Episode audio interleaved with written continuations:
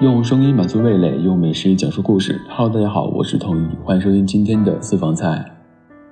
春卷的历史由来已久，从我有记忆以来，每一年的新年都是吃着春卷度过的。在文献还没有关于春卷记载的时候，出现的频率更高的是春饼。据古书陈元亮的《岁时广记》中记载，在春日食春饼，生菜好春盘。清代的《燕京岁时记》也有“打春是日复加多食春饼”，可见春日做春饼、食春饼的民俗风情由来已久。春饼我们很熟悉，在北方经常能见到。它用几张大面皮子可以包起各类的菜，像是土豆丝、白菜丝、京酱肉丝、酱炒鸡蛋等等。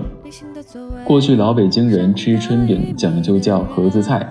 所谓盒子菜，就是街上的盒子铺外卖到家中的卤肉，朱红大圆七盒，里面分成九格。打开盖儿一看，里面分装着火腿、腊鸭、酱肉、熏鸡、小肚，都切成薄片，很是精致。但南方人的春饼大约只有手指那么长，只是点心。但北方的春饼，我是吃两个就完全饱了。春卷的做法，简单来说是用白面粉加上少许的水和盐来拌揉捏，放在平底锅中摊烙成圆形皮子，然后将制好的馅心摊放在皮子上，将两头折起，卷成长卷下油锅炸成金黄色即可。在南方，春天最重要的菜就是荠菜，荠菜不论是包入春卷还是炒年糕，都好吃的不得了。春天的荠菜在野外就能挖到。蹲下身子看，贴地生长的锯齿状叶子随处可见。捏住荠菜的心中，用刀贴地，其根割断，不要连根拔起。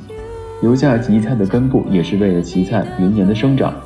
菜场也有卖，将荠菜洗净切碎，和豆腐干、肉末放在一起搅拌，就可以作为春卷的馅儿了。这个过程和包饺子也非常的像。春卷的“春”字寓意着春天，一卷迎春也隐喻着。春天里包藏着甜蜜和希望，有迎春喜庆之吉兆的寓意。春节里吃的这些东西也都有吉祥的寓意，也都有好彩头。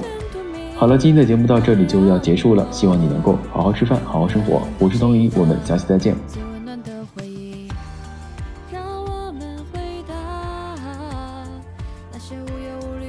去担心未来的年岁。